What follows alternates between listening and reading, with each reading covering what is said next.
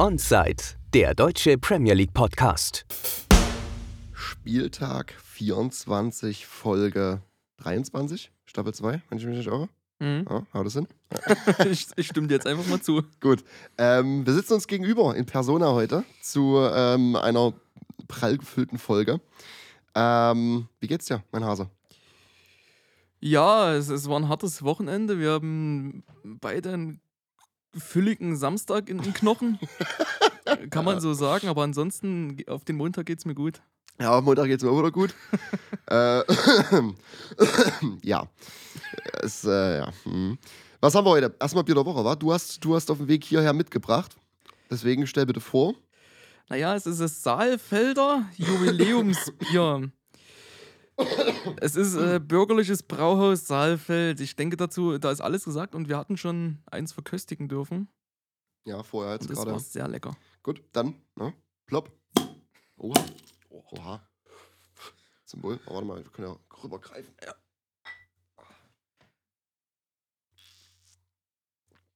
Das ist geil, das ist übelst, keine Ahnung, es ist übelst herzhaft irgendwie. Ja, Schwer aber auch. Ich könnte mir jetzt nicht vorstellen, davon so legere Sechs zu trinken. hat doch schon sechs gehen. Hm, gut. Ich denke, bei 7, bei 7 8 hört. Was haben wir heute vor uns? Ähm, Spiel, Spieltags-Recap. Wir müssen, wir müssen darüber reden, dass es mal wieder ein VAR-Wochenende war. Ähm, das Titelrennen ist natürlich Thema. Top 4, Abstiegskampf. Wir müssen auch nochmal über Potter sprechen. ähm, und dann dachte ich mir, vielleicht, weil es zu wenig sein könnte, eigentlich hatten wir uns ja vorgenommen, über sowas immer erst zu sprechen, wenn es ähm, spruchreif ist und fast fix ist.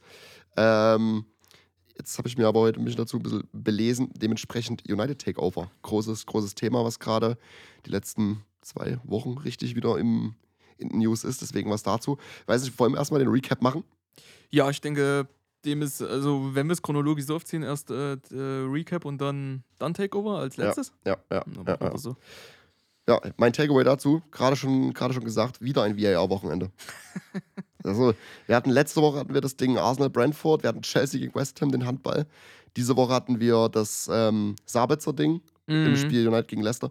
Und wir hatten mal wieder äh, da, die Szenerie, das, das Szenario, dass West Ham mit einem, mit einem, Hand, einem Handspiel davon gekommen ist. Wie letzte Woche schon Suchek gegen Chelsea oder wie der Kommentator letzte Woche sagte, Saucek. Saucek gegen Oh. Chelsea. Ähm, diese Woche war es Kehrer. Du hast, wir haben zusammen das United-Spiel noch geschaut, bevor du Mhm, los bist. mhm.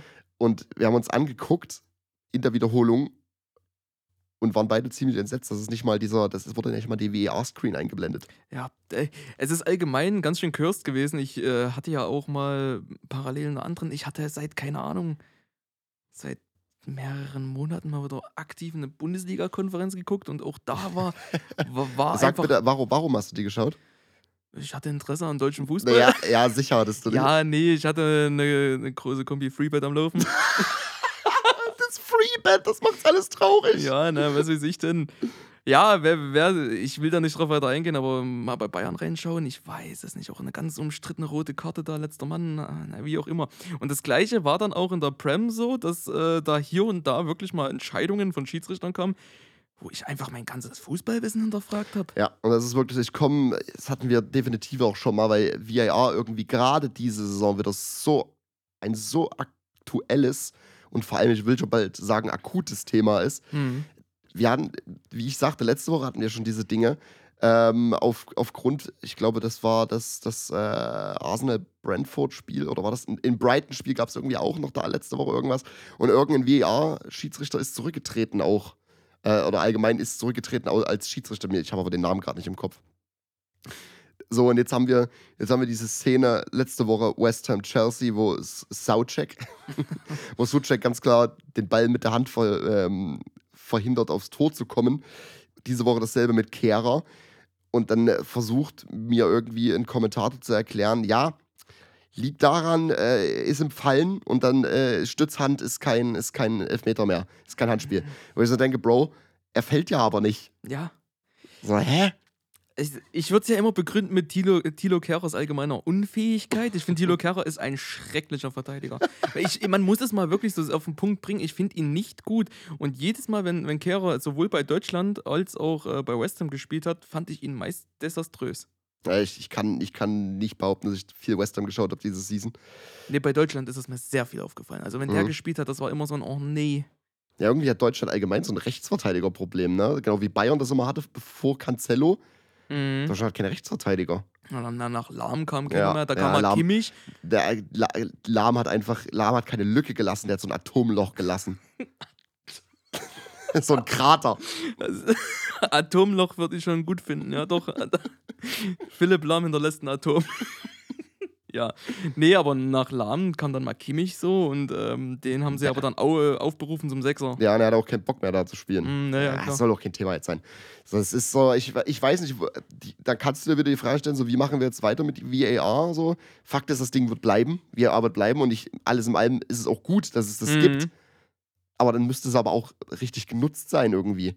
Ja, Weil das Ding ist halt immer noch, das haben wir auch letztes Mal, wo wir diese VAR-Diskussion hatten, ähm, hatten wir auch letztes Mal so gesagt, ja, im Endeffekt sitzen da trotzdem Menschen dahinter, die diese Kameras bedienen. Also diese, diese Linien ziehen, Mhm. diese Fouls sich angucken. So, und dann bringt dir dieser VAR im Endeffekt auch nichts, wenn da menschliche Unfähigkeit hinter sitzt. Hm, also Ich denke, ein großer Punkt, der halt bei sowas, äh, das ist ja auch äh, im normalen menschlichen Leben einfach so, ich denke, was da einfach äh, der Schlüssel wäre, um das so ein bisschen verständlicher für den Zuschauer zu machen, ist einfach Transparenz. Warum hat man jetzt wie entschieden? Ja, genau wie es quasi in der, in der NBA ist, ähm, Ja, ähm, beim, beim, beim American Football ist es auch, da wird jede Entscheidung quasi über Mikrofon vom Ref danach Ja. mitgeteilt und erklärt, warum. Und das wäre sowas. Es muss ja auch nicht der Schritt sein. Es kann ja erstmal sein, dass auf dem Screen gezeigt wird, hier das und deswegen, so in kleinen Stichworten oder was Ja, weiß ich. Das Ding ist, dass sie das mit, dem, mit den Ref-Entscheidungen erklären, dass sie, das, dass sie das auch machen wollen. Und das äh, vor Monaten schon hieß, ja, es ist in der Planung. Ich denke, was musst du denn da planen? Ja, das ist. Schalt das Mikro aufs, auf die Stadionbox und fertig. Und dann hat der, der Typ dann seine Rechnung, oder der VAR im Endeffekt, der VAR-Ref, hat dann aus seinem kleinen Kabuff dort einfach eine Ansage zu machen, so Punkt. Und das erklären. Fakt ist, selbst wenn es, äh, er kann auch eine Fehlentscheidung erklären. So ist nicht. Ja, natürlich, aber das, äh, dann kann man auch, dann hat man einfach Standpunkte zum Diskutieren. Jetzt haben wir Ja. alle so diesen Freiraum zu sagen, na ja, hier und da und irgendwo wird es irgendein Kommentator schon wieder biegen, so dass es irgendwo klappt, aber so wissen wir nicht, was hat der Schiedsrichter auf welcher Basis entschieden. Ja, das stimmt. So, wie gesagt, ich bleibe dabei, dass VAR keine schlechte Sache ist, aber er ist halt komplett falsch genutzt. Was heißt falsch genutzt? Es, es sitzen halt trotzdem dieselben unfähigen Menschen ähm, hinter diesem Bildschirm, Ja, die ja. sonst auch auf dem Rasen verpfeifen und diese Entscheidung nicht treffen. So, und derjenige, der auf dem Rasen steht, wenn er diese Entscheidung nicht trifft, weil er es nicht sieht, was auch immer, wie soll dann die richtige Entscheidung getroffen werden, wenn jemand, der mindestens genauso unfähig sitzt, in irgendeinem äh, Trailerwagen sitzt, weißt du? es ist, ich, ich finde, ich finde, das Abseits-Ding kannst du schon geil klären, geil lösen, indem so wie es bei der WM war es ja und in der Champions League ist es ja jetzt auch gewesen, diese, diese automatisierten Abseitsentscheidungen. Mhm. Und das wurde ja getestet, dass es dann wahrscheinlich in den regulären Betrieb ab nächste Saison gehen kann. Und es hat funktioniert bisher. So dementsprechend, das ist ein Ding. Aber dieses Handball, diese, diese Handspielregel ändert sich jede Saison in ihrer Grundauffassung, Grundauslegung. Ja. Und es ist immer noch, nämlich Stichpunkt Auslegung, irgendwie meines Erachtens, aber ich komme da nicht mit, ich verstehe die nicht mehr, ähm, ist es immer noch eine Auslegungssache irgendwie. So wie es immer klingt, ist es eine Auslegungssache. Ja, Stützhand und ja, er ist nicht gefallen, so. Aber er war im Fallen, wie lege ich das jetzt aus, ihm zugunsten, so. Es ist alles Auslegungssache. Und das ist das größte Problem. Das, das größte Problem an den Schiris und die müssen ein, ein einziges Gütekriterium müssen die erfüllen und das ist die Objektivität. Und das kriegen sie nicht geschissen durch eben solche kuriosen Handentscheidungen oder Nicht-Handentscheidungen. Und das fehlt einfach dem Zuschauer uns dann und dann sitzen wir hier und führen den äh, klischeehaftesten Fußballtalk, den es gibt. Äh, scheiß Schiedsrichter! Ja, ja, es ist so. Ja, ja, aber es ist jetzt Ja. diese Woche einfach mal äh, äh, gut, Hand hin oder her, aber guckt euch das von Sabezahn. Also, ich weiß nicht mal, wie es da nicht mal gelb geben konnte. Ich meine, da schaltet sich kein VAR ein, okay, aber der hätte sich schon bei einer roten mindestens mal kurz überprüfen. Also, Ist eine glasklare rote Karte. für mich Punkt. auch, na klar. Und dann gibt es da nicht sogar die Regel, äh, offene Sohle ähm, quasi Grenze ist, wenn die offene Sohle überm Knöchel ist. So, der Knöchel ist die Grenze, ab da ist rot. Die war auf dem Knie, die Mhm. Ja. offene Sohle. Und die ging auch aufs Knie, die hat auch getroffen, die ist nicht vorbei. Die hat einfach das dumme Knie getroffen. Ja, ist eine rote Karte. Es Das ist irre. Äh, also all day long ist das eine rote Karte. Gut, ja, können wir diskutieren. Weiß Ja. nicht, ob wir auch nächstes Jahr wahrscheinlich noch drüber diskutieren werden. Ja, Mit Sicherheit. es ist, äh, Wir es, finden was. ja. Also Der bitte. Ostdeutsche ist prinzipiell immer unzufrieden. Ja, aber am Ende des Tages ist äh, nur diese Diskussion führt es ja voran, aber das, was jetzt, was, also was ich gesehen habe, was du gesehen hast, was wahrscheinlich viele andere Fußballfans auch gesehen haben, ist einfach wirklich scheußlich gewesen. Ja. Und das ist auch, also Handspiel, ja, zu Ungunsten einer anderen Mannschaft, aber das ist ja einfach auch schon, kann man über Körperverletzungen dann irgendwo reden, weil das ist da. naja, es ist doch, auf das läuft hinaus. Äh, Der Klopp würde so sagen, ja, es ist versuchter Mord. Ja, imagine, das wäre Kloppo gewesen. Äh, äh, stell dir das mal vor, der hätte Anzeige gemacht. Sabitzer würde jetzt im Knast sitzen, urhaft. Kloppo hat Sabitzer angezeigt. Körperverletzung. Na, äh. aber nee, nicht mit Brandon Rogers. Der ist froh, dass er nicht 6-0 auf den Sack gekriegt hat an dem Tag. Ey. Ich, re- ich red mich an Rage. Gut, ey. Äh, wie du gesagt hast, aber ich finde, de- eine prinzipiell ähm, geile Erweiterung wäre halt nicht, dass es diese Fehlentscheidung mindert, aber einfach, dass man sich erklären muss. Weil ich kann mir auch Ja. vorstellen, dass es psychisch was mit einem mit einem Schieds, mit einem Schiedsrichter macht, dass er, wenn er, dass er weiß, okay, ich gucke mir das jetzt lieber doppelt an, weil ich muss mich danach rechtfertigen. Ja. Und vor allem lässt es halt natürlich kann man danach immer noch über diese Entscheidung diskutieren, Ja. aber man hat zumindest mal einen Anhaltspunkt, warum der er so entschieden hat. Genau, und das ist der Punkt. Nur durch diese Diskussion, die man dann führen kann, kann man auch eine klare Linie finden. Ansonsten wird das nichts. Wenn wir immer noch bestaunen müssen, warum eine Schiri sagt, Sabitzer, nee, das war das ist ein kleines Kavalierdelikt hier, wir machen gar nichts draus. Ja, ja. Solange können wir einfach nicht wissen, was da überhaupt in dem Kopf vorgeht. Gut. Ähm, haken wir ab. Haken wir ab. ja. Haken wir schweren Herzens ab, weil wir, du kannst zu keiner Lösung kommen. Nein, am Ende nicht. Äh, Diskussion ist hier das größte A und O und ich hoffe, irgendwann kommt diese Entscheidung, dass äh, die Schiris sich rechtfertigen müssen. Titelrennen spitzt sich zu und Takeaway ist dazu, Arsenal hält irgendwie alle Karten. Trotz der Niederlage unter der Woche gegen, gegen City im Direktduell. Mhm. Haben mhm. jetzt am ähm, das Direktduell, wie gerade schon angesprochen, 1 zu 3 verloren. Haben wir die Woche auch zusammen geguckt, da du Ja. jetzt äh, eine Weile in der Heimat bist und wir auch öf öfters sehen können, was toll ist. Ähm, was haben wir in dem Spiel gesehen? Was, was haben wir davon noch in Erinnerung? City jetzt? Mhm. City Arsenal. Ja, wie, also ich hab's irgendwie schon ein bisschen erwartet. Ich hätte, ich hätte schon gesagt, dass City das Ding macht. Mhm. Schon von, von Grundwort aus hatte ich das gedacht, weil einfach City in solchen Situationen dann einfach stabiler steht. Es bringt, jetzt kann man diese Fußballfloskeln bringen, die Erfahrenheit mit. Sie, Ja. ist, sie kennen dieses Titelrennen, sie kennen diese Drucksituation, beziehungsweise sie sind in einer Pole Position. Sie haben jetzt, sie müssen, aber sie stehen nicht oben und müssen verteidigen. So, das ist es. Mhm. Mhm. Und wissen, dass sie auch noch ein Heimspiel in der Rückhand haben. Also Und das ist für mich dieses entscheidende Ding, wo das Spiel abgepfiffen wurde, war so, okay, City hat jetzt noch dieses Rückspiel zu Hause. Ja. Und die spielen ja wieder mal eine Saison im Etihad. Da, komischerweise funktionieren sie da. Ja. Ähm, wenn schon nicht auswärts sonderlich, dann äh, zu Hause. Und äh, trotzdem, ich bleibe dabei zu sagen, gerade jetzt mit dem Ausgangspunkt noch nach dem Wochenende, dieses Direktduell, ich habe vor, vor mehreren Monaten gesagt, oder vor zwei Monaten, ähm, dass wenn Arsenal, glaube ich, wahrscheinlich nur einen Punkt aus diesen zwei Spielen mitnimmt, dann ähm, haben, sie, haben sie wirklich alle Karten in der Hand. Ja. Ähm, dann hatten wir jetzt am Wochenende, also warte mal, was mache ich aus dem Spiel äh, unter der Woche? Ich hätte es mir auch denken können, vorm Spiel. Ich weiß noch, den Podcast, den wir am Montag vorher aufgenommen hatten, war ich noch so, ah, ah. mhm. Und desto näher es aber zum Spiel kommen, kam, desto sicherer war ich mir dann, dass City das irgendwie macht. Und eben, weil ich das auch, wir hatten das beide schon im Podcast so gesagt und du gerade auch nochmal, dass dieses Ding einfach ist, dass City diese Situation kennt. Ja. Und ein Team wie City, was an so vielen Fronten spielt und das immer vorne mit, kennt so ziemlich jede prekäre Situation, in die du als Team kommen kannst. Dementsprechend, und das ist das, was, was diesem noch recht jungen Arsenal-Team halt fehlt, ist diese Erfahrung und dieser, wenn man es böse ausdrücken will, Charakter in solchen Situationen. Komplett entgegen dazu holen sie am Wochenende, drehen sie das Spiel zweimal gegen Villa und den Siegtreffer des, ähm, das 4-2 war jetzt kein Siegtreffer mehr, sondern das, Mhm. das Ding war dann durch. Aber diesen, dieses 3 zu 2 macht komischerweise der erfahrenste Spieler auf dem Feld. also ja, also Martinez macht das Eigentor, ja.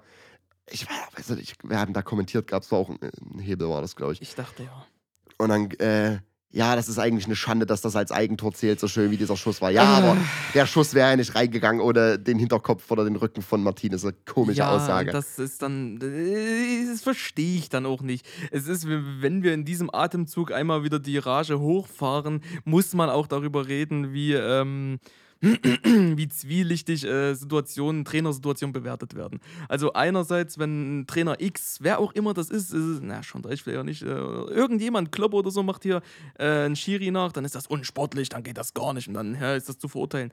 Macht das Arteta, dann postet das Sky selbst heute noch zum Montag, äh, ja, äh, Arteta macht einen Trainer nach, äh, macht, Ja, einen- ja, macht einen weiß, Schiri nach. ich Ich denke mir, hä? Vor allem zumal, er hat ihn ja nachgemacht und das dachte ich mir schon so, äh, Fax ist unsportlich. So, also Ja. das, äh, du hast so eine Vorbildsfunktion. Der Kommentator daraufhin hat sich, hat sich auch mit drüber lustig gemacht, ist eingestiegen so. Und das ähm, Ding ist, er hat auf Spanisch, hat er zum, zum Ref gesagt, fick deine Mutter. Hat er? Ja, ja. Das hat, du siehst er, du siehst seine Lippen und er spricht Spanisch und das hat jemand auf Twitter das, ähm, hat das geschrieben, was er sagt, und das siehst du dann auch, wenn du, wenn du das hörst. Ah, Fick deine Mutter oder fick deine Hurenmutter oder irgendwie ja, sowas. da, hätte er, da hätte er mal lieber die Hand vor den Mund machen sollen, aber der war mit Gestik beschäftigt. Ja, also mit, ja, ja, ja. Ja, und es ist, der, der Ref spricht ja kein Spanisch. Wäre lustig, wenn er Spanisch gesprochen hätte. Ich, Ja, ja. Ich weiß es nicht. Ich finde diese, die- die- also entweder komplett und du sagst, bei allen ist das so ein bisschen funny zu sehen, okay, dann bin ich dabei. Dann sage ich doch nicht. Aber wenn es bei einzelnen Trainern dann lustig ist, weiß ich nicht. Das finde ich Mhm, nicht in. Ordnung. Und genauso dieses Tor, Jorginho, ja, es war ein geil, ein geiler Schuss, aber er ging nicht rein, er ging Latte Martinez rein. Und da, deswegen ist es ein Eigentor. Ja, das ja. ist doch, Fakt ist, ja, aber trotzdem, es war halt trotzdem nicht unverdient, ne? Nicht, dass jetzt wieder jemand sagt, ja, ist, dieser Podcast ist so biased. Ja, klar sind wir biased, so ist es nicht, ne? Also im Endeffekt, ähm, weil wir haben ja wir haben auch keinen journalistischen Auftrag, den Nee. haben wir einfach nicht und das ist äh, ziemlich angenehm. Äh, trotzdem kann man sagen, das Spiel wurde verdient gewonnen. ja. Ähm, man muss Villa aber auch die Lorbeeren lassen, weil gerade erste Halbzeit fand ich sie extrem griffig.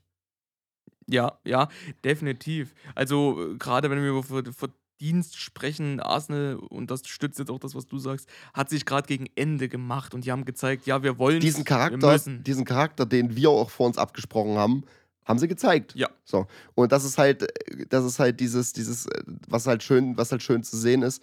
Ähm, es ist dieses, diese Erfahrung in Form von Jorginho, der solche Situationen kennt. Ähm, und auch ganz andere Situationen kennt, äh, auf was für Ebenen er schon gespielt hat, Er hat Champions League gewonnen, so weißt du wie. Mhm. Und dieser Spieler macht den Unterschied. Und sowas ist, sowas ist dann geil zu sehen, gerade wenn Fans, nicht nur von Arsenal, sondern viele, es ist halt, es fällt meist bei Arsenal auf, dieses, ja, wir sind doch kein Retirement Home, der Mann ist über 30, ich will sowas nicht in meinem Verein haben. Du brauchst solche Spieler einfach. Punkt. Absolut. Du brauchst solche Spieler. Und du wirst auch sehen, zum Beispiel in Thomas Party, steht ja nächstes Jahr noch auf dem Fußballfeld, ist ein anderes Thema.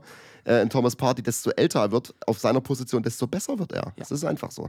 Gerade im Mittelfeld, diese, diese, dieser eine Faktor, vielleicht sogar diese zwei, die diese Erfahrung bringen, ist für ein Team, für die Mentalität, ähm, und nicht nur für die Men- Mentalität, sondern auch für das Sportliche auf dem Feld so wichtig, für diese Ruhe, für diese Erfahrung.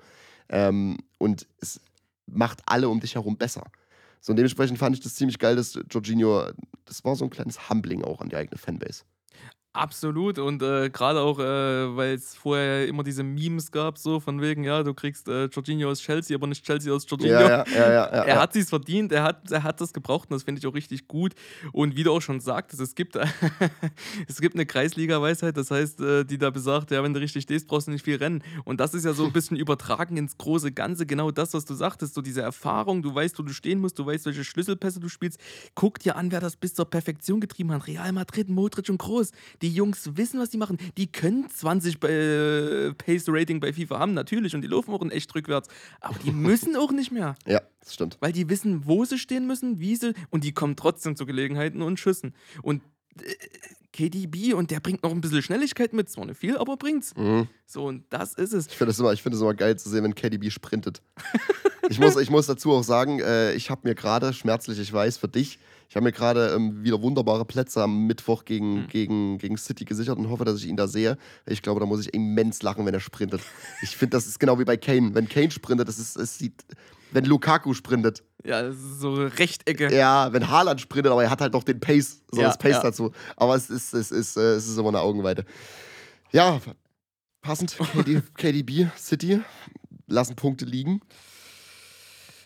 Ja, wir, also das ist halt schon, du kannst hier keinen roten Faden finden und sagen, genau so sieht's aus und das ist unsere Regel, die auf die ganzen Spiele übertragbar ist. Gerade eben loben wir City noch für diese Erfahrenheit und diese Gewissenhaftigkeit, die sie an den Tag legen in Bezug auf das Titelrennen.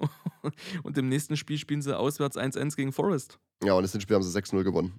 Was? Äh, ja, ja. Also man muss auch hier wieder natürlich die Lorbeeren an Forest auch lassen. Ja, natürlich. Weil diese, diese Season, also jetzt sogar im Formtabelle Kalenderjahr 23 spielen sie ganz oben mit.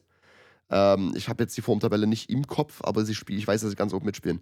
Und auch jetzt ein Punkt gegen City als Aufsteiger, die irgendwie mittlerweile schon so wieder sechs Punkte über der Abstiegszone sind, aber trotzdem jeden Moment wieder reingezogen werden könnten. Ähm, es ist so immens wichtig und vor allem für die Mentalität, für die Moral von, von einem Forest-Team. Absolut.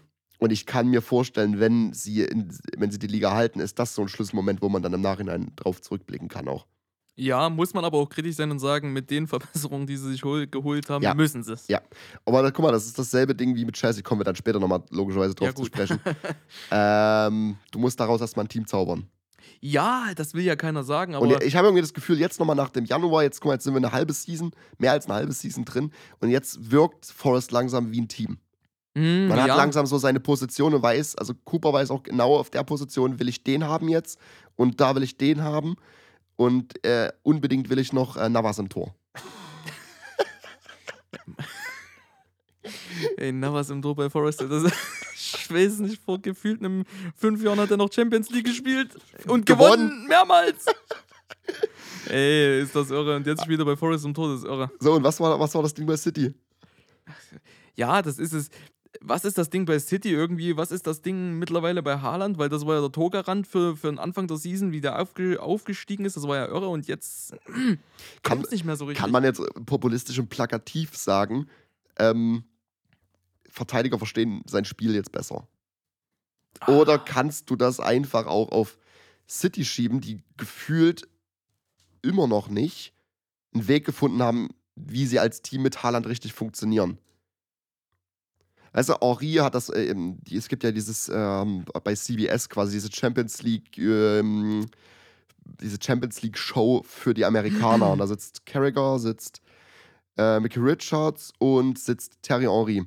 Und Henry hat gesagt, ähm, Wenger hat damals zu ihm gesagt, ähm, also ich, ich krieg das nicht mehr ganz zusammen, aber es war zum Beispiel so, er, er, er, ähm, er findet, er spielt lieber mit dem Spieler zusammen als mit dem anderen Spieler, doof gesagt, ne? Und hat Wenger zu ihm gesagt, ja, aber guck mal, du weißt genau das über ihn und du weißt das über ihn. Der eine spielt lieber die langen Pässe in den Lauf, heißt, wenn er den Ball hat, denkst du, was du machen musst, um den Ball zu kriegen. Und der andere spielt lieber, äh, keine Ahnung, zum Beispiel hohe Bälle. So, Mhm. weißt du wie? Bring dich in Positionen für den Kopfball, sowas Mhm. halt. Und dasselbe ist mit Haaland. Äh, In, das ist mein komisch, der Punkt, ich habe den jetzt richtig komisch ausgeführt und auch richtig stotternd, aber ich glaube, es kommt drüber, was ich sagen will. Na, Weil mal, es ja. geht nicht darum, nur, so wie es dargestellt wird, City muss rausfinden, wie man mit Haaland spielt, sondern auch Haaland muss rausfinden, wie, wie er mit City spielt. Punkt. So, und es ist nicht nur die Aufgabe aller um ihn herum, ihn in Szene zu setzen, sondern es ist mal mindestens, also, wenn nicht sogar wichtiger, dass er rausfindet, wie er zu laufen hat, was für Dinge er zu tun hat, um die um sich herum besser, besser zu machen und sich dementsprechend auch selber mehr in Szene zu se setzen zu können. Ja, ja, ja. Ja, da, also, also mit dem End, Endsatz auf jeden Fall, das macht Sinn und das ist auch richtig. Der Punkt bei, bei einem City, wenn ich das jetzt mal so intuitiv mal fix, ohne da jetzt großartig ins Detail zu gehen, äh, auseinandernehme, ist halt einfach der Punkt, dass City eine Mannschaft ist, die so hoch presst, dass Haaland nicht mehr diese langen Räume hat zum Laufen und damit muss er sich einfach neu abfinden und mit, da muss er adaptieren. Und jetzt ist die Frage, wen hat er da in der Verteidigung gegen sich? Wenn es ein dicker, großer Kulibali ist, na, dann wird es eine ganz andere Geschichte als äh, gegen den Lisandro, aber Lisandro hat ein gutes Stellungsspiel. Es ist halt eine riesen dynamische Frage und Haaland muss sich jetzt in einer Situation wiederfinden, wo City hochpresst und dass er da was anfangen, äh, anzufangen weiß. Und Mhm. nicht mehr in diese langen Sprintduelle kommt. Vielleicht auch durch Konter, natürlich. du siehst, du siehst jetzt, dass er sich immer, immer mehr fallen lässt äh, und so ein bisschen versucht, diese falschen Neuen oder diese hängende Spitze zu adaptieren.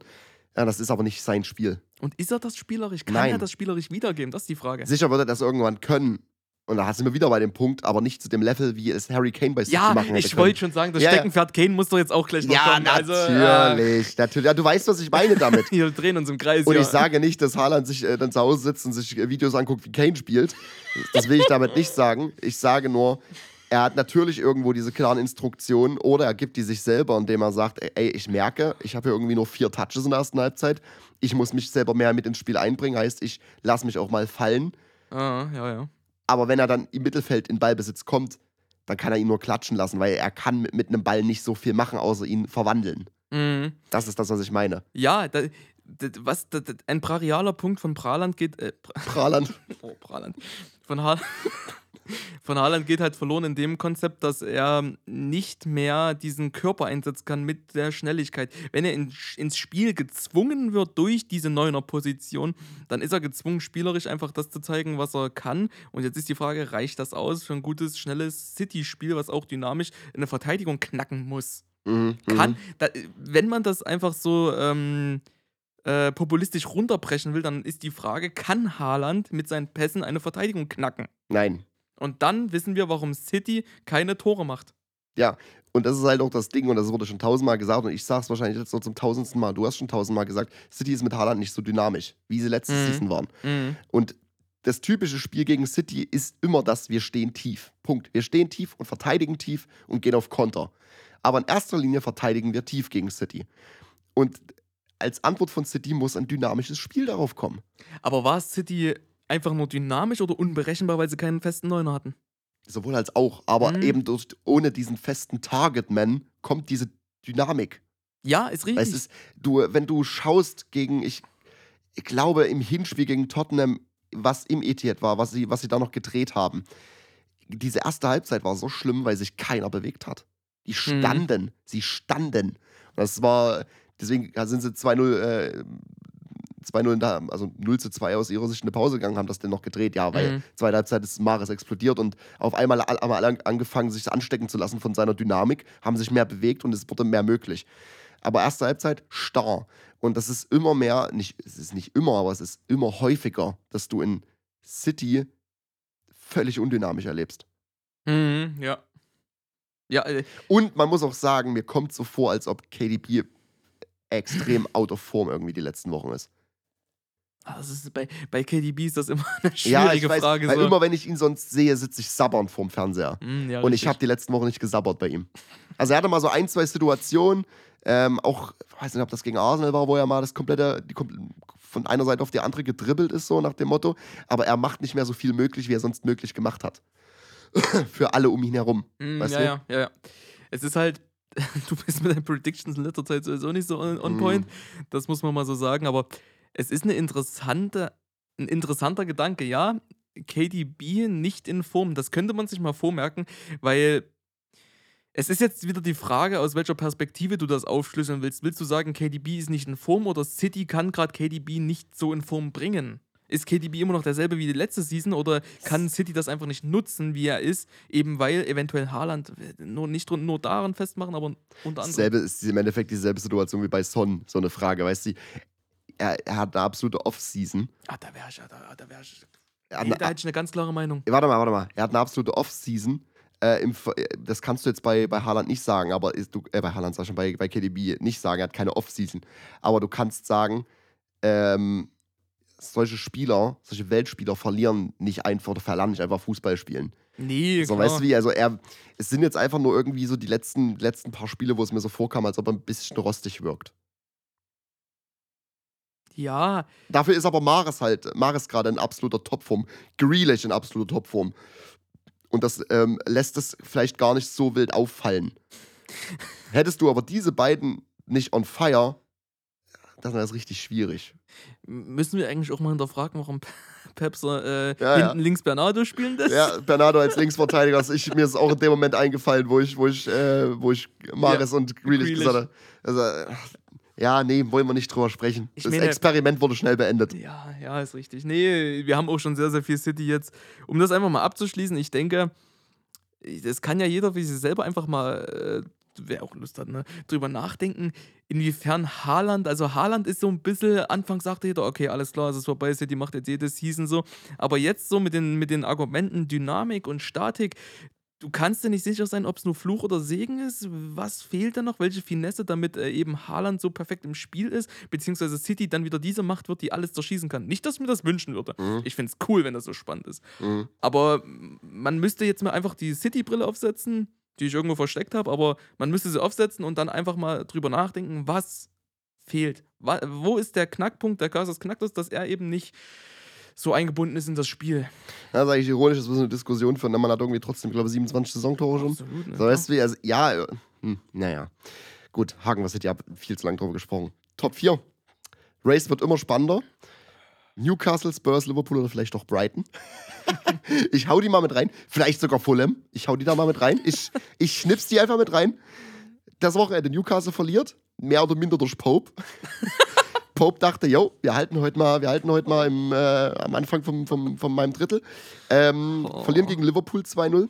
Spurs gewinnt 2-0 gegen. Haben sie 2-0 noch verloren? 2-0, glaube ich, ja.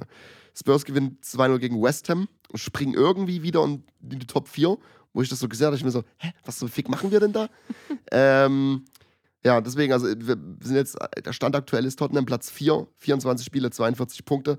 Platz 5 ist Newcastle, 23 Spiele, 41 Punkte. Ähm, Fulham Platz 6 mit 24 Spielen, 38 Punkten. Brighton Platz 7, 22 Spiele, 35 Punkte. Und dann auf Platz 8 ist Liverpool, 22 Spiele, 35 Punkte. Und weit in der Ferne ist Chelsea. Chelsea hake ich ab für Top 4, das passiert nicht. Nee, das passiert Ich bleibe aber trotzdem noch bei meinem Takeaway von letzter Woche, dass ich glaube, dass Liverpool den Late Push macht. Also du manifestierst das jetzt hier bei jeder Folge. Das kriege ich so mit. Ja. Ist so mein, würde ich so eine kleine sneaky Wette drauf abschließen. Wenn man drauf wetten könnte in Deutschland. Nee, hör mal auf jetzt, ja. ich ich sehe, ich gucke gerade auf die Tabelle und sehe Brighton, Brighton tatsächlich, also sie sind punktgleich mit Liverpool und da haben wir auch gleich viele Spiele. Es wird interessant, wenn Brighton natürlich ähm, die Nachholspiele so, jetzt mal so dumm gesagt, ähm, gewinnt, weil mit einem Sieg würden sie auf Platz 6 rutschen. Oh, Ja, das ist aber, weißt du, deswegen bin ich gerade, ich, natürlich haben Liverpool und Brighton zwei Spiele weniger als Platz 4 Tottenham, aber es ist gerade, ist gerade wirklich so, lieber diese Points auf dem Board als diese Games in Hand. Es ist einfach so. Das ja, ist bei Tottenham sowieso. Ja, ja, ja, brauchen wir nicht Also- drüber reden, da sowieso. Aber das ist halt wirklich dieses, dieses Klischee, was sich immer wieder bestätigt. Das ist einfach so. Und deswegen, also, nicht, dass ich mir so angucke, ich habe ich hab keine Ahnung. Ich habe letzte, letzte Season, äh, letzte Season, letzte Folge war mein Takeaway, Tottenham Season ist vorbei. Kam der Sanitäter, hat sie wiederbelebt? Ich hasse, na, ich hasse diesen Verein so sehr. weil der zieht dich immer wieder mit rein. Ich bin auch jetzt noch so, dass ich sage, Top 4 glaube ich nicht. Es ist, es ist realistisch, natürlich. Äh, aber. Ah, nee. Irgendwie, ich habe ja, hab ein wildes Gefühl. Keine Ahnung. Ja, Tottenham ist so ein bisschen die vereinsgewordene Manie. Also irgendwie, Mhm, du weißt halt mhm. nicht so, was dich erwartet. Du kannst jede Tottenham, äh, jede, jede Tottenham. Deswegen, deswegen will ich da auch jetzt nicht drauf, will ich nicht drauf wetten. Hm, nee, du kannst da, kannst da gar nichts predikten. Es kann funktionieren. Ich ich kann es und will es nicht einschätzen. Ähm, viel interessanter, was macht Newcastle jetzt noch mit seiner, mit seiner Reputation, die sie sich jetzt über die ganze Season bis jetzt äh, verdient haben? Werden sie die jetzt noch auf die letzten Meter verschießen? also Ja, letzten jetzt, haben Meter. sie, jetzt haben sie, ich glaube ja, das ist dieses Wochenende, haben sie ja das Carabao Cup-Finale gegen, Mhm. gegen äh, United, müssen damit Dritt-Torhüter spielen, denn Pope, rote Karte, in der Liga zählt auf League Cup. Ähm, und Dubrauka, quasi Ersatztorhüter, ist ähm, Cup-tied, weil er bei United im Carabao Cup die ersten Runden gehalten hat. Dementsprechend ähm, erleben wir Lo Loris, äh, Loris. ähm, wer ist denn mit Vornamen? Karius. Ach so, Aber wer ist denn mit Vornamen? ne, Ka- Doch, Ach- Loris, oder? Loris, ja, doch, Karius, ja. Ich, ich muss mal gucken, ich das Scheiße erzähle, ja. Nee, Loris Karius. Loris? Nee, das klingt, das klingt falsch, hä? Aber es ist richtig. Nee, Doch, Loris Karius. ja, richtig. So, der ist erst 29, holy fuck. Was ich da noch so im Hinterkopf habe, ist so das letzte Spiel, wo er groß irgendwie in Medien war, war das Champions League-Finale gegen Real Madrid. Scheiß Ramos, den einfach zweimal auf die Mappe geboxt hat. Ja, Oder einmal, da gab es Ja, zumindest ich einen mit weiß, ja, ja. Also, ja, aber jetzt ist sein erstes Spiel auf der richtig großen Bühne zurück, ist auch ist ein Finale. Also, ah. Ich glaube, Newcastle, ich glaube, Philipp hat immer geschrieben, das erste Cup-Final seit 25 Jahren. Da willst du nicht mit dem Dritttorhüter reingehen. Es gibt bessere Positionen, Ja, die du, die du mit denen du starten kannst. Vor allem auch gegen einen, äh, Rashford. Ge gegen den Rashford. Oder jetzt mal hier, jetzt mal hier Butter bei der Fische, alle Fußball, alle gesamten Fußballfans hier, was sucht Sabitzer noch auf dem Feld? Ja. Jetzt hier. Also ich will jetzt mal hier was starten. Petition. Sabitzer runter vom Feld ja, hier. Nachträglich sperren. Sperren den Sabitzer. Nee, ja. Also, Ich weiß, ich weiß nicht, was Newcastle noch mit seiner Position macht. So, ich weiß, das habe ich ja Anfang der Season auch schon gesagt. Sie slippen da noch aus. Ich weiß aber nicht, wie weit runter noch. ja. Und ich bleib dabei. Selbst wenn wir jetzt noch zwei Spieltage zu gehen hätten, ich würde dabei bleiben, dass sie, dass sie rausrutschen. Ich sehe es nicht. Ich, hatte, ich hatte Hoffnung, tatsächlich doch. Ich, ich möchte auch damit nochmal sagen, es soll nicht heißen, dass ich, das, dass ich mich da nicht darüber für die freuen würde. Ja, ist ja klar. Aber ich sehe es nicht. Hm. Ja, es spricht halt, f- die Defensive steht und darüber brauchen wir nicht reden, aber äh, irgendwie passt es da nicht so im Gesamtbild, dass dann die Siege eingeholt werden, wenn wir da auf ähm, einfach elf Unentschieden gucken. So. Das hat Ja. keiner dort. Äh, der nächstgelegene wäre Brighton auf Platz 9. Ich möchte, ich möchte auch nochmal eine Nachricht äh, vom Samstag zitieren von Philipp. Isaacs Hundescheiße. Aber gut, Also aus der Emotion geschrieben. in der Situation war es aber, der musste aus der Drehung einen Ball treffen. naja, irgendwo muss man doch die Ressourcen anpacken, der arme Isaac. Gut. Weißt Also, du, 0-2 weißt du- und Meslier macht nur Kacke dort hinten. Meslier? Oh, ich, ich verwechsel Pup immer mit Meslier. Warum? Die sehen sich nicht mal ähnlich. In meinem Kopf sehen sie sich Nee, ähnlich. mit so einer Ach, ist doch. Kacke. So, wir machen, wir machen mal das übliche Spiel, nachdem wir das wahrscheinlich schon 17 Mal diese, diese Season gemacht haben und wahrscheinlich auch schon nach Spieltag 1. Wer macht, wer macht den vierten Platz? Noch geht nicht. oh, na, was haben wir denn für Anwärter? Wir hätten Tottenham. Wir haben, ich pass auf, Anwärter, die jetzt tabellarisch wären: Newcastle, Spurs, Liverpool, Brighton, vielleicht Fulham, so weißt du wie. Also, das wären jetzt so diese Platz- noch Brentford. Platz 4 bis 8. Hm, okay, okay. Dann sehe ich es. Es ist ein Kampf zwischen Liverpool und Tottenham und Tottenham wird es für sich entscheiden. Ja, okay, dein Wort in Gottes Ohren. ja, ich sag Liverpool. Ja. Also, der Late Push. Vielleicht ist es auch ein Jinx. ähm, naja, Gott. So, ich finde, muss auch ehrlich sagen, irgendwie ist. Pass auf, den, den, Takeaway, äh, den, den Takeover Talk United müssen wir auf nächste Woche verschieben. Wir sind jetzt schon 36 Minuten äh, in der Folge. Wir haben noch nicht mal angefangen. Das müssen wir verschieben. Ja, na dann. Vielleicht auch erst, wenn es konkreter wird. Ich habe mir auf jeden Fall sehr viel dazu notiert. Also ich will nur sagen, dass irgendwo entfernt auch mal Elon Musk im Gespräch war. Du weißt, da ist es bei mir zu Nein, Ende. nein, das ist Ach, Quatsch. Hör auf Ich habe diesen Post gesehen. Nein. Gut, Ich will's glauben. was den Tweet von ihm, der war gefaked. Nee, nee, nee, nicht Tweet. Irgendwie war da mal was auf. Ich, Ist egal, ist egal, ist Ja. egal, ist egal. Ähm, Abstiegskampf, irgendwie spannender denn je, finde ich, weil jetzt irgendwie diese, weil jetzt die Big Boys mitmischen. weißt du wie, es sind jetzt nicht, es sind nicht die drei, die drei Aufsteiger, die aufgestiegen sind, steigen wieder ab. Jetzt hast du einfach mal, mal wieder Everton mit drin, du hast Leeds drin, du hast Southampton drin. Ähm, ja gut, Bournemouth logischerweise als Aufsteiger. Wolverhampton hast du mit drin, du hast West Ham mit drin, nach letzter Season, wo sie keine Ahnung was gewonnen sind. Ich weiß gar nicht, was sind die letzte, letzte Season geworden. Ja, die haben auf jeden Fall noch Europa League Viertelfinale, Halbfinale gespielt. mhm. Ähm, jetzt spielen sie gegen Abstieg. Ähm, und auch hier die Spiele am Wochenende. Ähm, Sigma Deich holt dem, den Sieg im Abstiegsduell gegen Leeds. Southampton gewinnt gegen Chelsea. Wir müssen auch noch über Chelsea dann sprechen. Da gehen wir dann noch wahrscheinlich noch mal ein bisschen mehr drauf ein. Bournemouth gewinnt gegen die Wolves 1-0. Das war auch so ein Ding. Und West Ham verliert 2-0 gegen, gegen ähm, Tottenham. Macht summa summarum Everton und Bournemouth Platz 16 und 17 punktgleich mit 21 Punkten aus 23 Spielen. Platz äh, 18 ist West Ham, 23 Spiele, 20 Punkte. Leeds Platz 19, 23 Spiele, 19 Punkte. Southampton Platz 20, 23 Spiele, 18 Punkte. Um das einfach mal zusammenzufassen, also unten von 20 bis, sagen wir mal, 15 haben alle gleich viele Spiele und die Differenz ist von 18 Punkten bis 23. Also ein Sieg kann so viel verändern. Southampton könnte mit einem Sieg ganz fix rausrutschen, wenn die anderen reinscheißen. Ja, Fakt, Fakt ist, es, es muss definitiv mal ein, ein ähm, etablierter Premier League Club absteigen. Weil Fulham steigt nicht mehr ab. Die, auf wie viele Punkten, das habe ich für uns vorgelesen? Auf wie viel? 25 sind die. Ja, 25, nee, die haben 38, Fulham hat 38 Punkte. Und die magische. Ach, Fulham, oh, ich hab Forest. Oh, heute ist es aber auch mit mir. Ja, du warst arbeiten heute. Fulham, Fulham hat 38 Punkte und die magische Grenze ist ja immer so 40 Punkte, ist definitiv Klassenerhalt. Dementsprechend, Fulham ist komplett raus, die halten sich. Ähm, dann hast du Forest als Aufsteiger, wo, was hatte ich gesagt, ich glaube, sechs Punkte sind sie hier clear auf die Abstiegsplätze. Mhm. Dementsprechend ist natürlich, das sind nur sechs Punkte, blöd gesagt. Es kann sich auch Ja. wieder in einem, in einem Augenzwinkern drehen. Aber ich glaube, dieser, dieser Sieg gegen City macht mental auch was mit dir. Äh, dieses Jahr, ja, im Endeffekt zählt es als Sieg für mich. Ja, so, weißt du ja, wie? Ähm, dieser, dieser Punkt gegen City, der macht was mit dir. Dann hast du Bournemouth als einzigen Aufsteiger, wo man auch Anfang der Season gesagt hat, okay, das wird das Struggle. Mhm. Das war der Struggle. Ähm, und dann hast du einfach mal noch Southampton mit drin, die für mich, ich glaube, die steigen ab. Das, ähm, nee. Das sagst du schon so Ja. lange? Ja, ja. Da hast du Leeds, du hast Everton mal wieder mitmischen. Everton will ich da irgendwie, auch schon wieder fast rausklammern, weil da ich einfach Experte auf diesem Gebiet ist und ich diesen Mann liebe. Dann hast du West Ham noch mit da drin. Und West Ham sehe ich irgendwie auch nicht absteigen. Also, das, äh, wenn West Ham absteigt, das wäre eine Tragödie mit dem Kader. Soucek und äh, genau, äh. Äh, Declan Reich. Soucek und Reich. In der Championship, das ist doch die absolute Sechser-Kombo.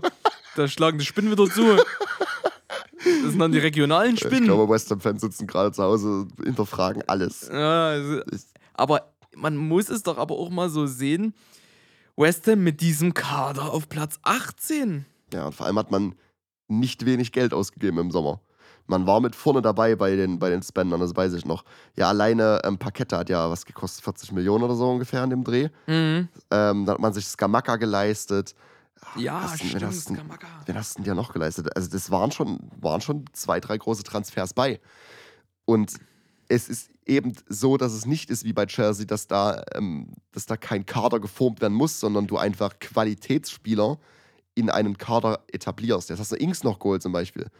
Auch erfahren. Der wurde eingewechselt gegen Tottenham, ich glaube in der 70. Und ich habe mich in der 90. gefragt, ob er eingewechselt wurde. Also äh, muss, muss man halt mal so sagen, weißt du wie? Ich glaube, er hat, nicht, hat, er, hat er überhaupt einen Ballkontakt gehabt, keine Ahnung. So, weißt du wie? Und trotzdem, das, das fühlt sich falsch an, West Ham äh, als, also West Ham zu sagen jetzt gerade nach, diesen- nach dieser Stabilität die letzten Season, dass sie, dass sie, dass sie absteigen werden. Ich sag, das liegt an Thilo Kerrer. die, Tilo Kerrer-Agenda. Also, nee, ich, muss aber auch wirklich zugeben, wenn du mich jetzt fragst, warum ist West Ham da, wo sie sind, ich kann es dir nicht sagen. Ich würde jetzt aus Spaß Tilo Kerrer sagen, bla bla bla, aber ich kann dir nicht sagen, wo jetzt der Mang, das, äh, wo der große Fehler ist an, der, an dem ganzen Konstrukt, weil ich es dafür zu selten sehe. Mhm, mhm. Muss ich, also ich, ich, ich sag so, wie es ist, ich sehe es zu selten. Würde ich auch bei Southampton sagen, aber da war es irgendwie, ist es Ja, immer so intuitiv, sagst du schon, uiuiui, was ist denn da los? Ja, ja Mois ja, ist, jetzt, ist jetzt noch so, dass er mal, ich glaube, heute gelesen, hat, zu, äh, heute gelesen zu haben, dass er jetzt noch die nächsten drei Spiele kriegt. Nee, ah, das war Potter. Mois kriegt das nächste Spiel. So war es genau. Er kriegt jetzt das nächste Spiel. Ich glaube, gegen Forest müssten die spielen, wenn ich mich nicht irre. Und ähm, wenn er das verliert, dann wird es wahrscheinlich der Sack. Mhm. Und dann, ich habe heute gerade eben vor der Aufnahme noch ganz kurz Benitez als Namen gelesen, dass der da irgendwie schon mit dem Zaunsfall winkt. Na, weiß ich nicht. Ja, Sean Deich gegen Benitez. ja das. ach, Ich weiß nicht.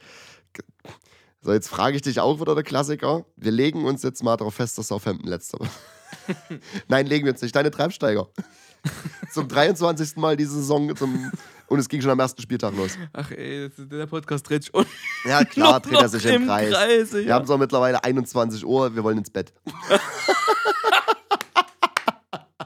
Oh, ey. Ach, naja, was sage ich denn jetzt? Welche das sind meine drei Absteiger? Ich denke mal, die Cherries werden absteigen. Mhm. Ah, okay. Mhm. Ich denke, Leeds wird absteigen. Oha. Mhm. Die haben sich mit der Entlassung von March nichts äh, Gutes getan, denke ich.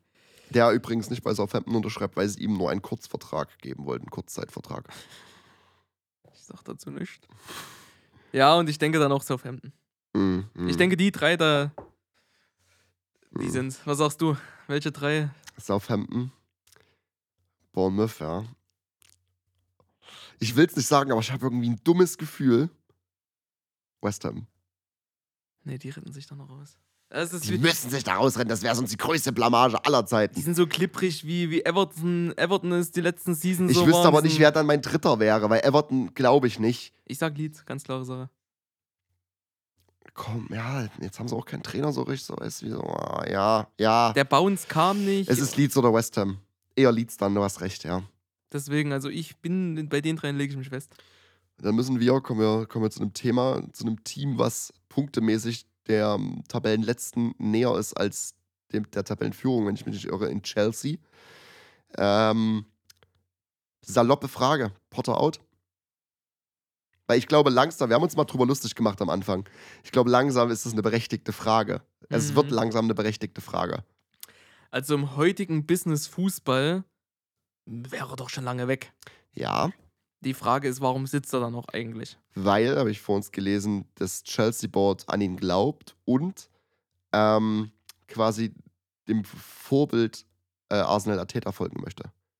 Und das wäre lobenswert. Ich würde es mir Mhm. wünschen, dass genau das das Mantra ist und die daran festhalten. Ich würde. Die Frage ist, wie viel Kritik hat er zu kassieren für die derzeitige Situation? Sicherlich ist er nicht kritikfrei und kommt da nicht rundrum, keine Frage. Äh, die Spieler haben jetzt übrigens nach der Niederlage gegen Southampton noch zwei Tage frei bekommen. Also das ist so ein bisschen, okay. Verdient. Ja, ja, so, hä? Musste ja auch sagen, das letzte Mal, das habe ich heute gelesen, musste ich schmunzeln, das letzte Mal, dass Southampton das Double über Chelsea holte, war in der Season 87, 88 und das war übrigens auch die Season, wo Chelsea das letzte Mal abstieg. Die Das- sind noch nicht über die 40 Ja, Punkte. ja. Hör mal auf. So, sie sind 10. Platz in der Liga. Die, in der Premier League Formtabelle haben wir sie wieder, das, die berühmte Formtabelle der letzten 14 Spiele ist Chelsea auf Platz 15 mit zwei Siegen, sechs Unentschieden, sechs Niederlagen, acht Tore geschossen, 13 kassiert, 12 Punkte geholt. Ähm, Facts weiter: Potter hat die niedrigste Winrate aller Chelsea-Manager jemals, 38 Prozent. Potter wird, ähm, aber habe ja, habe ich gesagt, weiter von der Ownership gebackt. Er hat ja diesen Fünfjahresvertrag bekommen. So, und jetzt kommt der Punkt. Nächstes Spiel: Tottenham. Takeaway. Dr. Tottenham kommt zur Rettung. Tottenham ist immer das Spiel, egal wie, wie scheiße Chelsea spielt. Da raffen sie sich, weil das denen ihr Derby ist. Das ist denen ihr Derby, die haben sonst kein Derby. Ähm, Oh, ich sehe schon das Postfach wieder glühen hier. ja, ja, das ist, das ist Derby. Ähm, und selbst wenn diese Spieler, die jetzt da spielen, fa fast gar nichts mehr mit Chelsea zu tun haben, weil dieser ganze, diese ganze Elf so gut wie neu ist. Nee, Dr. Tottenham kommt zur Rettung. Eine Frage. Ich hätte es ich hätt's recherchieren können, ja. Habe ich nicht, deswegen frage ich dich und hoffe, dich auch auf Glatteis zu führen. Wo ist Conte? Conte. Kante, wo ist Kante? Verletzt. Verletzt? Seit, ich glaube, die ganze Season schon gefühlt. Er hatte mal zwei, zwei drei Spiele. Irgendwas, keine Ahnung, Hamstrings. Immer Hamstrings. Es ist im Zweifelsfall um Im Hamstrings. Zweifel. Immer Hammies. Gut. Dann müssen wir zur letzten Grundsatzdiskussion kommen. Potter. Ja, nee, äh, ich denke tatsächlich, dass äh, es ist ja immer so klischeehaft, dass wenn irgendwas nicht gut in einem Team läuft, dass es dann auf den Trainer geschoben wird. Und oftmals liegt man damit nicht falsch, vielmals auch äh, doch, weil es Sportscheiß ist, man siehe Chel äh, nicht Chelsea, wie hieß, Barcelona war ja lange Zeit oh, irre, was die da an Trainer ähm, entlassen haben. Und oftmals waren die Trainer auch kacke, wie auch immer. Und bei Chelsea würde ich nur aber auch sagen, also Potter hat eine Mannschaft hingestellt bekommen, die er, mit der er schon was anfangen kann. Und ich sage, wie es ist, also gegen Southampton, ohne da äh, despektierlich gegenüber den Jungs zu sein, da musst du als Chelsea was holen. Und wenn es das Unentschieden ist. Aber eine Niederlage ist inakzeptabel. Das geht nicht. Ich glaube, wie ich sagte, so, er, ist, er ist nicht frei von Blame, äh, aber er ist. Er hat auch nicht den ganzen Stick zu kriegen. Weil ja, aber das sind jetzt dir- nur die beiden wird- Extreme, ja, ich die weiß, du gerade aufgreifst. Du wirst halt, dir, dir wird ein Kader hingestellt, ein komplett neuer. Gefühlt, gefühlt kannst du elf neue Spieler spielen lassen, wenn du das möchtest. Und du hast halt elf Individuen, die aber noch kein Team sind. Und es braucht Zeit. So, und Fakt ist, es ist halt ein Problem, wenn Chelsea anfängt, äh, im, im Januar auszurasten, mitten in der Season. Wir, wir klatschen dir jetzt hier tausend neue Spieler hin zu horrenden Summen. Und du formst jetzt mal bitte innerhalb von kürzester Zeit ein Team draus. Aber du bist der Headmanager, äh, Headmanager sag ich schon. Du bist der Trainer, der zu sagen hat hier, wie sieht's aus und äh, selbst dann kannst Aber du was doch, denkst du denn, warum sie, warum sie Tuchel gesackt haben und sich Potter reingeholt haben? Potter ist unerfahren auf dieser hohen Ebene in solchen Clubs und Potter ist, würde ich mal meinen, eher der Ja-Sager. Tuchel hätte sich den Scheiße nicht gefallen lassen. Deswegen hat, muss der gehen. aber Es ist Quatsch zu sagen. Todd ist doch ein Businessmensch. Und er weiß Ja. doch, dass, dass sowas, du kannst doch die Innovation nicht erzwingen durch einen Ja-Sager, sondern du, die kommt einfach nur, wie wir es zum Anfang Aber das hatten, durch das- Diskussion. Ja, aber das Problem ist, wenn du ein Businessmann bist, ein extrem erfolgreicher, extrem reicher, Dann denkst du, dass du immer recht hast. ja, weil du hast dein Leben lang definitiv nicht nur mit fairen Mitteln gekämpft und du hast, bist jetzt da, wo du bist und du denkst wahrscheinlich, es ist eine Krankheit, denke ich, die viele davon haben, du weißt, wie es geht. Du weißt, ich will nicht sagen, dass Todd Bowley das hat, aber und ich weiß auch, ich, diagnostiziert ich- ich, ich weiß auch nicht, inwiefern, wie viel Einfluss ähm, Potter auf diese Transfers mit hatte. Aber er hat doch Einfluss auf den Kader, den er stellt. Sicher, und er wird auch Ja und Nein sagen können, wobei ich glaube, dass Nein nicht so viel zählt. Okay, wenn wir, äh, splitten wir, sofern es irgendwie möglich ist, mal prozentual auf, wenn du jetzt Todd und Potter hast, wem gibst du jetzt die, die Schuld prozentual? Äh, Wenn wir jetzt mal die ganze Struktur dahinter einfach mal weglassen, weil das sind so die zwei Parts.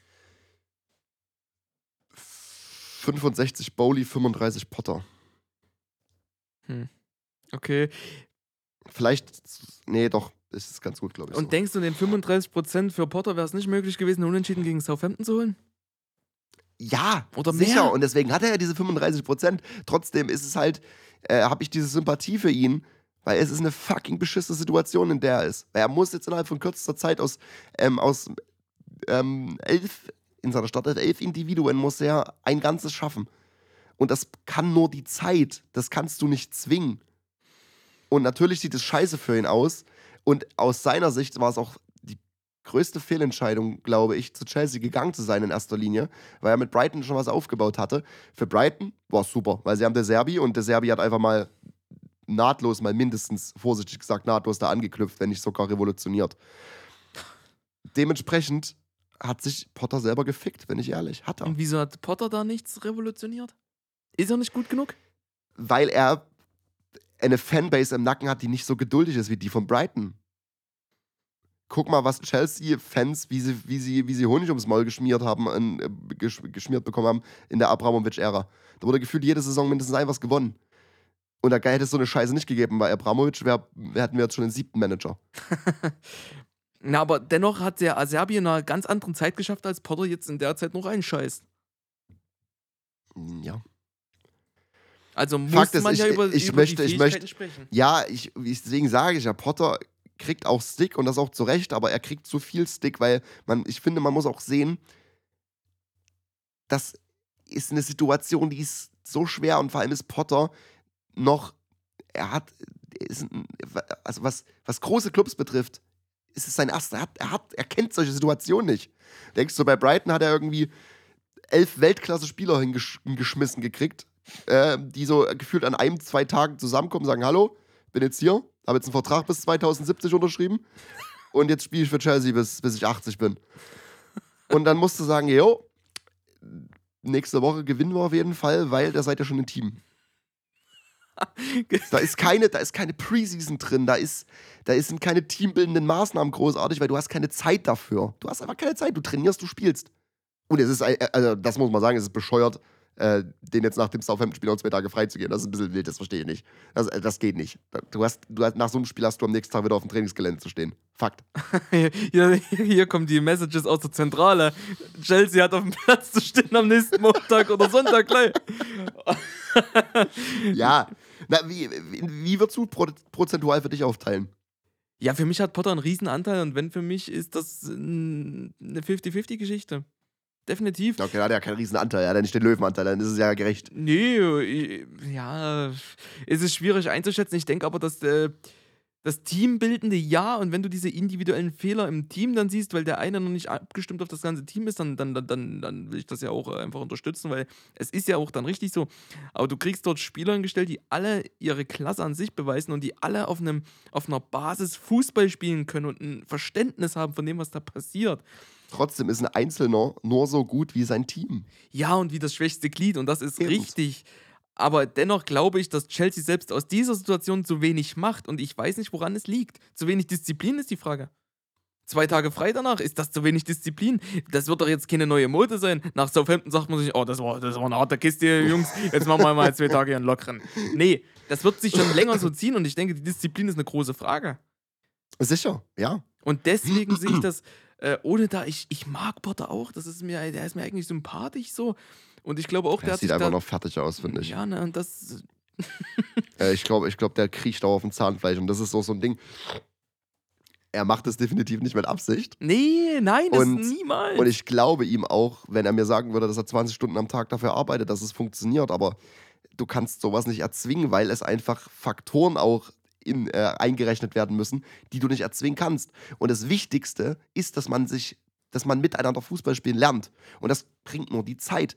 Und nächste Season können sie Meister werden, auf jeden Fall. Könnte, ja. Definitiv. Also mit dem Kader, wenn du Conte im Sommer installieren würdest, Conte, Conte würde, Conte würde mit Tottenham mit dem Kader auf keinen Fall Meister werden können. Tottenham würde, würde, mit, würde mit, mit, mit dem Chelsea-Kader Meister werden. Sollte ich meine Hand für uns Feuer legen. Mit einer riesen Preseason und einer Vorbereitung. Ja, natürlich. Mhm. So, und das Aber ist kann das Potter Ding. nicht? Sicher kann er das. Aber er braucht eben diese Vorbereitung, diese Preseason. Und die hat er nicht. Also natürlich haben, äh, haben sie im Sommer halt auch viel gekauft und jetzt im Januar aber auch nochmal so. Wenn du jetzt die Startelf anguckst, das sind fast alles Januarspieler. Die großen neuen Namen. Hm. Das ist ein Felix, ist ein Mutrik, ist ein Madueki, ist ein Enzo. So, das sind alles, das ist, das macht deine ganze Offensive, wenn du Harvards ausklammerst. Und die hast du einfach mal, hast du einfach mal im Januar gesigned. Enzo zum Beispiel am letzten Tag. In den letzten Stunden sogar erst. Und dann steht er zwei Tage später schon auf dem Platz so und dann äh, erwartest du, dass der direkt äh, reinslottet. So. Nein, das ist, es braucht Zeit und das Chelsea, also das Board, Bowley, die machen das richtig, wenn sie das so durchhalten können und vor allem den Druck der Fans standhalten können, ihn nicht zu sacken und dafür auch Stick bekommen, richtig viel wahrscheinlich. Ähm, wenn sie bei ihm, bei ihm bleiben, kann das natürlich mal easy ähm, das Arsenal-Ding replizieren, wenn nicht sogar toppen. Weil der Kader ist mal wesentlich, also die Namen des Kaders, nicht der Kader, sondern die, die individuellen Namen, das stellt einen Arsenal-Kader in Schatten. Anna, das ist jetzt aber sehr, sehr provokativ gesagt. Ja, die Ich, Namen. deswegen sage ich sage nicht die spielerischen Fähigkeiten, sondern die Namen. Das will ich damit sagen. ja, gut, aber was sind denn jetzt gerade die Namen? Sterling? Nein, um Himmels Willen. Aber ich, wenn ich sage Joao Felix, wenn ich sage Mutrik, ein, eins der größten Talente, geha äh, Talente gehandelt, du hast ähm, Ja, Enzo Fernandes, der irgendwie erst seit einem halben Jahr in Europa spielt, aber schon Weltmeister ist und einen äh, übelsten Namen, also ein übelstes Talent sein soll. Ähm, Madueke, großes Talent. Du hast einen Badia Schiel, der ein riesen Innenverteidiger-Talent ist und der auch, den ich, wenn ich ihn jetzt gesehen habe bei Chelsea, mir immer sehr gut gefallen hat. Ein Reese James, sofern du ihn fit hast. Ähm, ein Chilwell, sofern du ihn fit hast, der irgendwie gefühlt seit zwei Jahren nicht mehr richtig fit war. Wenn du Reese James und wenn du Chilwell fit hattest, das war, das ist auch, jetzt ist ein anderes Chelsea. Ja, aber ich, äh, um, um da mal ein, eine langsam, wir, Klammer zu langsam, finden. wir müssen langsam zu Ende kommen, wir quatschen schon viel zu lange. Das, die, die- die Klammer, ja, es wird auch immer über Southampton gesagt, dass da viele Talente sind und wir sehen, wo sie sind. Also, ich weiß es nicht. Ja, das ich, ist ich, ein anderes Kaliber an ich Talent. sage auch, ich, ich, ich, ich äh, bin auch dafür, wenn sie es schaffen, die Geduld mit Potter zu haben und ihn weitertragen, dann kann daraus was werden. Ich hoffe, dass das passiert und ich würde mir es wünschen, Potter in der nächsten Season bei Chelsea zu sehen und ich glaube, dann kann daraus was werden. Punkt. Ja. Aber jetzt gerade trägt er Riesenschuld auch daran, was hier Sicher. passiert. Ja, auf jeden Fall, glaube ich auch. Äh, Mein Punkt ist auch, ich glaube, dass wir ihn nächste Season sehen. Bin ich mir Ich sicher. hoffe auch. Und dann ähm, nächste Season ist die Zeit, wo er sich zu beweisen hat. Nächste Season ist Potter-Season? Will ich nicht unbedingt sagen, dass es seine Season ist, aber wenn er nächste Season reinscheißt, dann, ähm, dann, ist er, dann hat, er, hat er ein Problem. Achso, na gut. Also die, ich, ich, als, ich als Außenstehender würde Potter diese Season geben, ohne irgendwie was zu bewerten. Ähm, aber nächste Season muss er liefern. Muss er, weil dann gibt es nicht mehr diese Ausreden, dass es kein Team ist. Ja, absolut. So, und bitte noch ganz, ganz schnell zum Abschluss. Ähm, ich meinte Dr. Tottenham, dein Tipp. Chelsea Tottenham. Irgendwie habe ich in letzter Zeit sehr oft 2-2 gesagt und niemals hat es gefittet. ich sage ähm, 2-1 Tottenham. Okay, gut. Was sagst du? Ich habe Angst vor Dr. Tottenham. Aber das muss gewonnen werden. Mhm. Aber ich sage, es wird, wird ein Unentschieden. Ja, wenn, wenn das es ein wird- Unentschieden wird, 2-2. Ja, 2-2 oder, ja doch, wenn dann ein 2-2, ja. Ah. Und das wird ein, ist ein frustrierendes Ergebnis, weil das Chelsea musst, da, dieses Chel- Chelsea musst du schlagen, wenn du Top 4 machen willst. Dementsprechend. Ähm, gut, dann ist das letzte Wort. Nach fast einer Stunde liegt wie immer bei dir. Ja, es war mein inneres Blumenpflücken, mal wieder in Persona mit dir zu sprechen. Das äh, war eine sehr, sehr schöne Folge. Es hat mir Spaß gemacht. In dem Sinne, ähm, bleibt gesund, werdet gesund, ähm, genießt den äh, kommenden Frühling, trinkt einigermaßen Bier und, und umarmt eure Mitmenschen. In dem Sinne, adieu. Ciao, ciao.